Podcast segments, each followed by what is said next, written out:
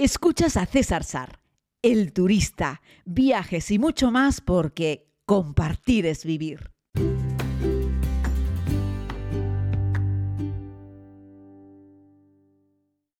Saludos a todos y a todas, querida comunidad. Vamos con este podcast. Sé que llevo un día y medio de retraso, uy, casi dos días de retraso si me estás escuchando ya en jueves, porque, bueno, uno no me da la vida y dos, he tenido un problema técnico que ha hecho que, bueno, voy con dos micrófonos, uno con el ordenador, el grande con el que estoy hablando ahora, y otros dos pequeñitos que uso para grabar cosas, y también los podcasts, y esos pues me han dado fallos, un problema, vamos.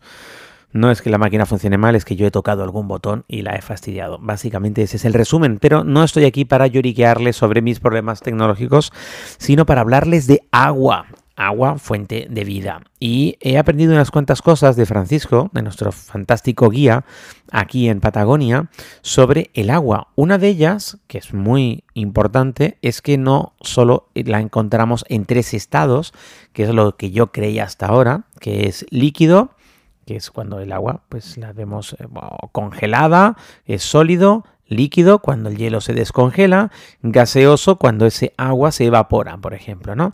Hay un cuarto estado del agua que es el de fusión, que es cuando pasa de hielo a evaporación directamente, cuando en un glaciar incide el sol y el agua se evapora directamente pasando de hielo de hielo a la atmósfera.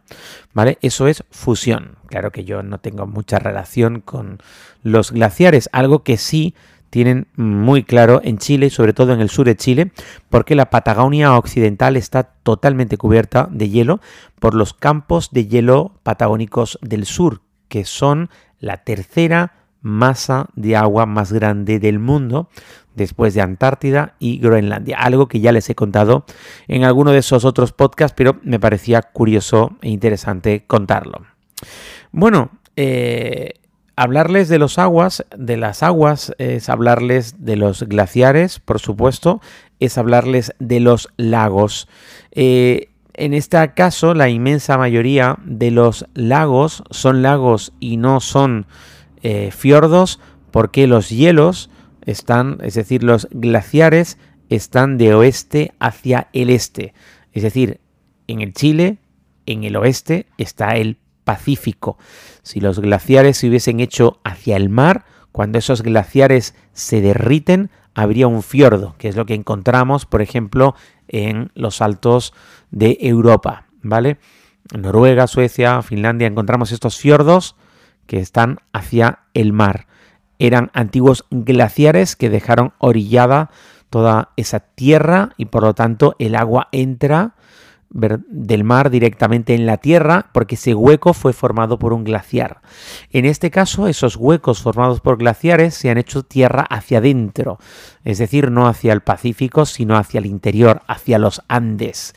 Pero ojo, del mar hacia los Andes. Y ahí lo que deja el glaciar cuando se retira es un lago. De hecho, delante de todos los glaciares o de prácticamente todos los glaciares del mundo, siempre hay un lago, que es el agua que se derrite del deshielo del glaciar.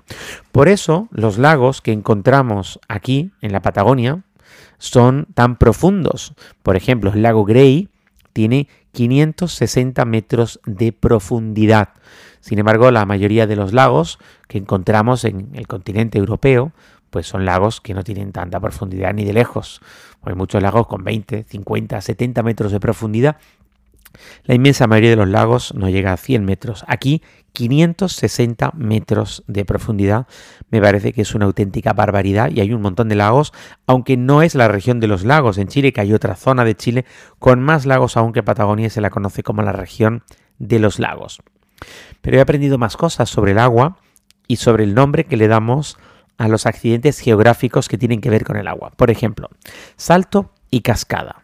Una cascada es eh, una diferencia de altura en un mismo cuerpo de agua. Es decir, una cascada sería cuando en un río hay un salto y el agua pues cae del punto A al punto B con una diferencia de altura, pero continúa su curso en el mismo río.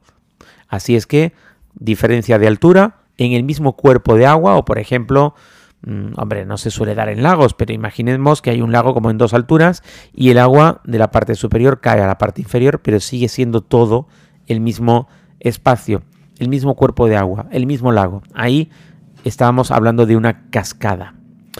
Y una, ojo, eh, cascada y catarata, eh, la diferencia en este caso solamente es el, solamente es el caudal, ¿no? Eh, y un salto de agua es cuando conecta dos cuerpos de agua diferentes. Por ejemplo, cuando un río cae desde lo alto a un lago. Hasta ese punto era un río por X kilómetros y cuando desemboca a través de un salto de una caída en un lago, es un salto, no es una cascada ni una catarata. Lo mismo que cuando un río cae sobre, por ejemplo, al mar, pues estamos hablando de que se trata de un salto. O cuando un río salta sobre otro río también podría ocurrir. Son dos cuerpos de agua diferentes porque vienen con dos trayectorias, con dos trazados diferentes y uno está alimentando al otro. El río A alimenta al río B a través de un salto. Ahí sería también un salto y no una cascada o una catarata. Ya les digo que la diferencia entre cascada y catarata va en función del caudal y que la diferencia entre salto y cascada o entre salto y catarata va en función de si es el mismo cuerpo de agua o un cuerpo de agua diferente. Espero no haberles liado mucho con la explicación. Lo he anotado tal cual Francisco me lo ha contado y aquí estoy yo para transmitírselos, ¿no? Y luego tenemos algunas otras diferencias muy interesantes entre lago y laguna. Una laguna no es un lago pequeño, al contrario de lo que podría parecer. La diferencia entre un lago y una laguna viene dada por la diferencia de temperatura en lo que es la columna de agua, en lo que es la masa de agua, tanto arriba como abajo, toda esa masa de agua. Bueno, pues una laguna tiene la misma temperatura, ya sea que la midas más o menos en la superficie o la midas más o menos en el fondo. Y un lago es cuando la diferencia de temperatura del agua varía entre la superficie y el fondo. En el fondo más frío, en la superficie más caliente.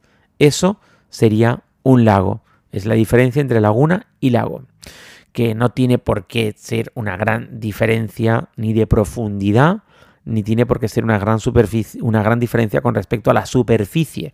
Podemos encontrar lagunas enormes cuya temperatura es más o menos la misma, la midas donde la midas, y lagos grandes o pequeños, como algunos lagos de montaña que son pequeños, pero que hay una gran diferencia de temperatura entre el fondo y la superficie. ¿no? Por ejemplo, el lago más grande de la Patagonia chilena es el lago Toro, el lago más grande de la región de Magallanes, que tiene 200 kilómetros cuadrados. Ojo, solamente este lago es un 10% de toda la superficie del Parque Nacional Torres del Paine. ¿Qué más? Eh, en Chile, por ejemplo, en los lagos de Patagonia no se permite navegar, no por nada en concreto, sino porque tienen un espíritu tan paternalista que no permiten que navegues, ni que nades, ni que hagas ninguna actividad dentro del lago si no hay presencia de la autoridad que pueda o eh, presencia de algún tipo de entidad u organismo que pueda socorrerte en caso de que tengas un problema. Es decir, en Chile no vale que tú te metas en un lago, por muy profundo, por muy navegable que sea, con un barquito, si no está la autoridad o no hay una forma de rescatarte que ya esté organizada y reglada. Y como en estas tierras perdidas del sur de Chile, evidentemente no van a poner un servicio de rescate en cada parque, en cada lago, pues directamente lo que hacen es que lo prohíben y no puedes eh, hacer ni navegar ni hacer ningún tipo de actividad dentro del agua. Sí puedes pescar y ese tipo de cosas, ¿vale?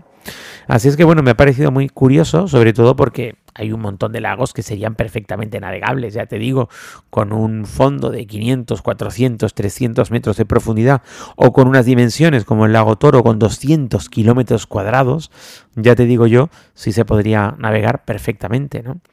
No me acuerdo muy bien, pero creo que el lago en España más grande, creo recordar, no tiene más de 50 kilómetros cuadrados, creo que eran bastante menos, ¿eh?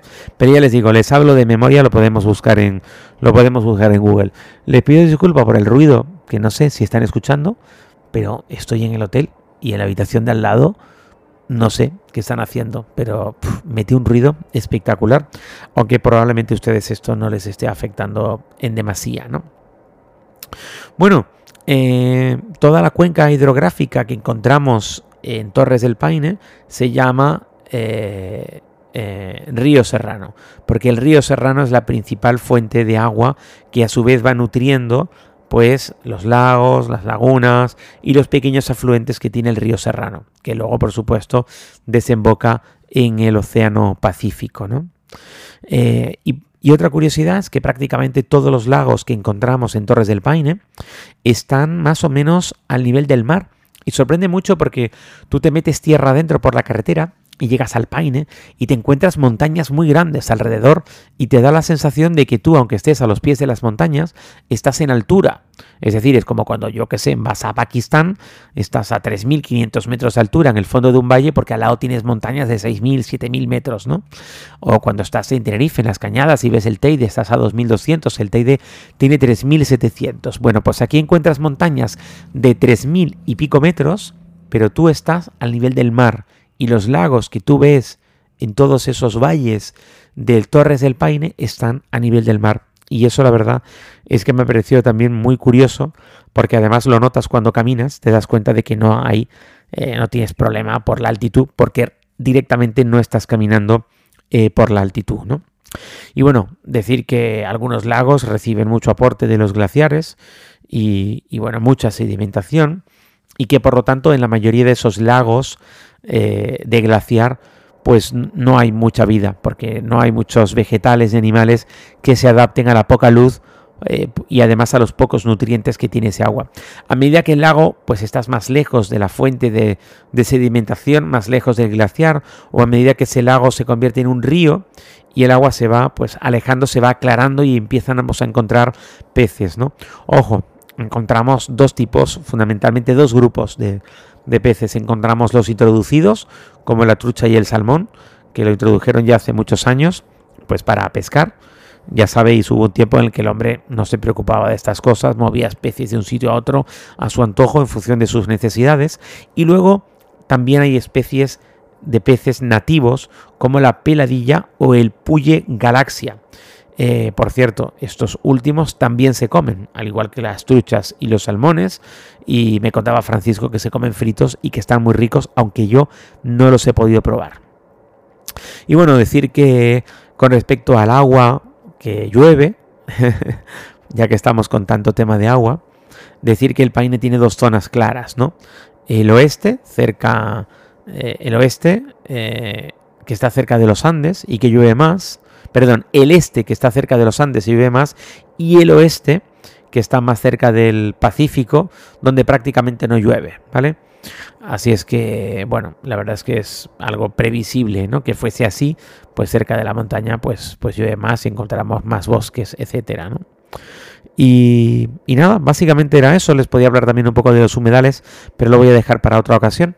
Yo creo que como explicación de todo lo relacionado con las aguas que hay en Patagonia, pero también sirve para cualquier otro lugar del mundo, es una lección fantástica que hoy tuve la oportunidad de aprender gracias a mi querido amigo Francisco, este genial guía de CENAC, que yo además siempre les recomiendo porque he tenido la oportunidad de compartir con él unas cuantas experiencias y todas han sido muy gratificantes y siempre se aprende mucho. Y como compartir es vivir, pues me dediqué a tomar unas notas para compartirlo también con ustedes. Espero que haya sido interesante. Disculpen esta voz, es la que tengo cuando ya grabo entrada la noche, pero no quería dejar pasar la oportunidad. Gracias por escuchar y hasta mañana.